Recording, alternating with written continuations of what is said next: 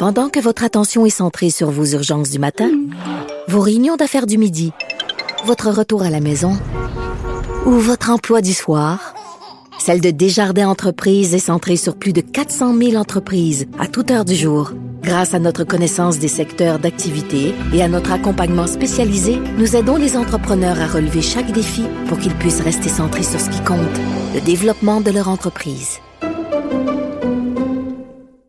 Le candidat à la chefferie du Parti québécois, Paul Saint-Pierre Plamondon, clame qu'il s'attaquerait sérieusement au problème de violence conjugale et familiale s'il était élu. J'ai envie de savoir comment il ferait ça concrètement. Il est en ligne, Paul Saint-Pierre Plamondon. Bonjour. Bonjour. Bon, dans le cadre de la journée internationale du droit des femmes qui a lieu le 8 mars, vous avez décidé d'annoncer à chaque jour une nouvelle promesse liée aux femmes. C'est une bonne chose, je trouve ça quand même euh, rafraîchissant, mais j'ai envie euh, quand même, euh, je, ah, je veux pas être de mauvaise foi tout de suite en commençant, peut-être un peu. sans blague, non, mais les sujets liés aux femmes en ce moment, c'est un peu à la mode entre guillemets, puis c'est important en même temps qu'on en parle. Est-ce que vous surfez sur la vague, Monsieur Saint-Pierre Parmondon? Ben non, ceux qui surfent sur la vague, c'est ceux qui font un tweet euh, le 8 mars en disant les femmes c'est très important, mais qui dans les faits proposent absolument rien. Donc euh, en ayant en ayant des propositions de politique publique pour se pencher sur la sécurité des femmes, le, droit des femmes, euh, là on parle de quelque chose de structurant. Puis il faut dire dans le contexte aussi que j'ai une majorité de femmes dans mon équipe. C'est ma directrice de campagne, mon agent officiel, mon, mon équipe est à majorité féminine.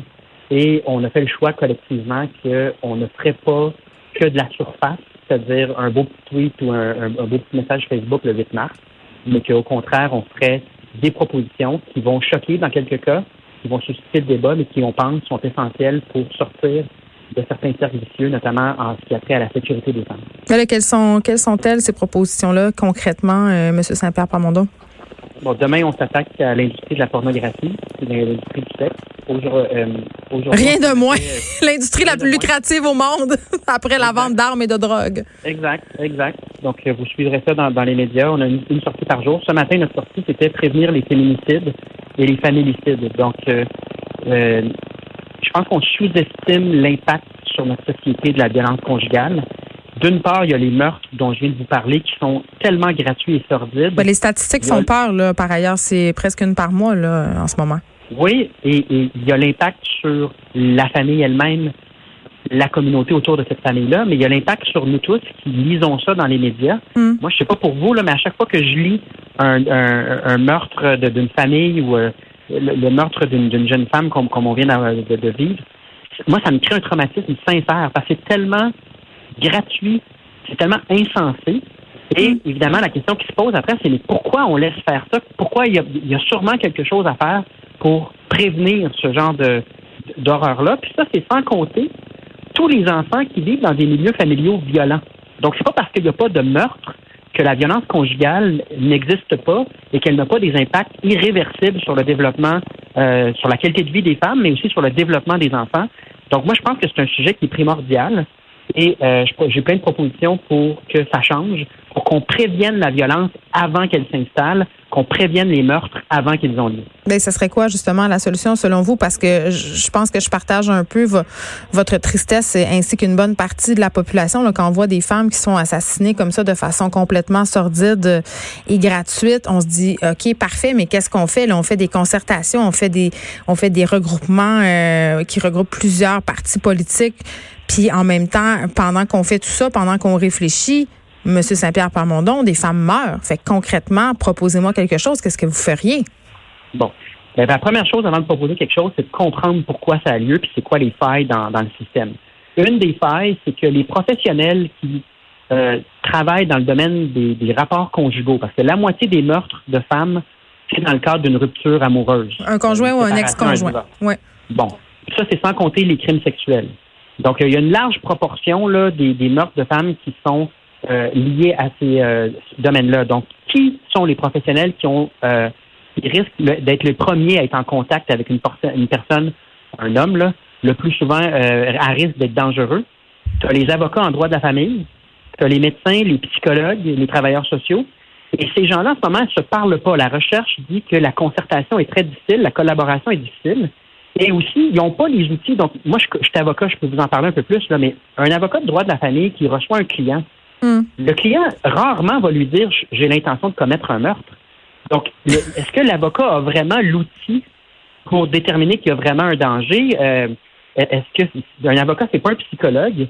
Un avocat, c'est pas euh, non plus quelqu'un qui a des, des, outils autour de lui. Donc, moi, ce que je propose, c'est qu'on crée une OBNL partout à travers le Québec qui va s'appeler Relations Québec.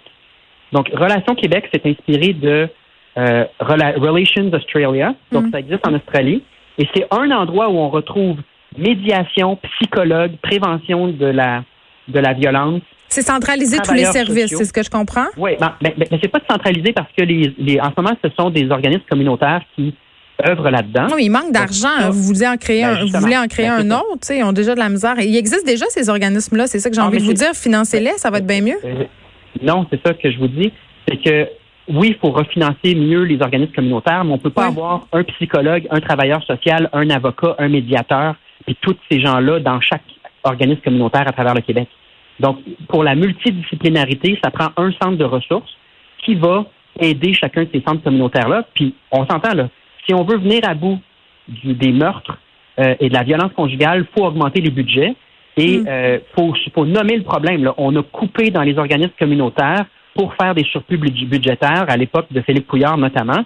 Et là, aujourd'hui, on se vante de nos surplus budgétaires, là, mais le prix, c'est la protection de l'enfance puis la protection de la sécurité des femmes notamment.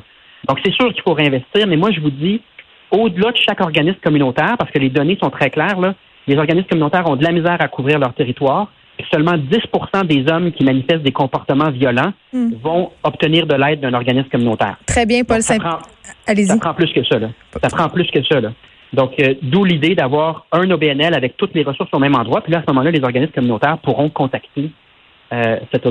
Paul Saint-Pierre Plamondon, merci. Avocat et candidat à la chefferie du Parti québécois et j'ai envie de dire euh, la ministre responsable de la condition féminine, Isabelle Charret, œuvre présentement à l'élaboration d'un plan d'action sur les violences conjugales euh, en collaboration avec d'autres ministères. C'est à ce à quoi je faisais allusion tantôt.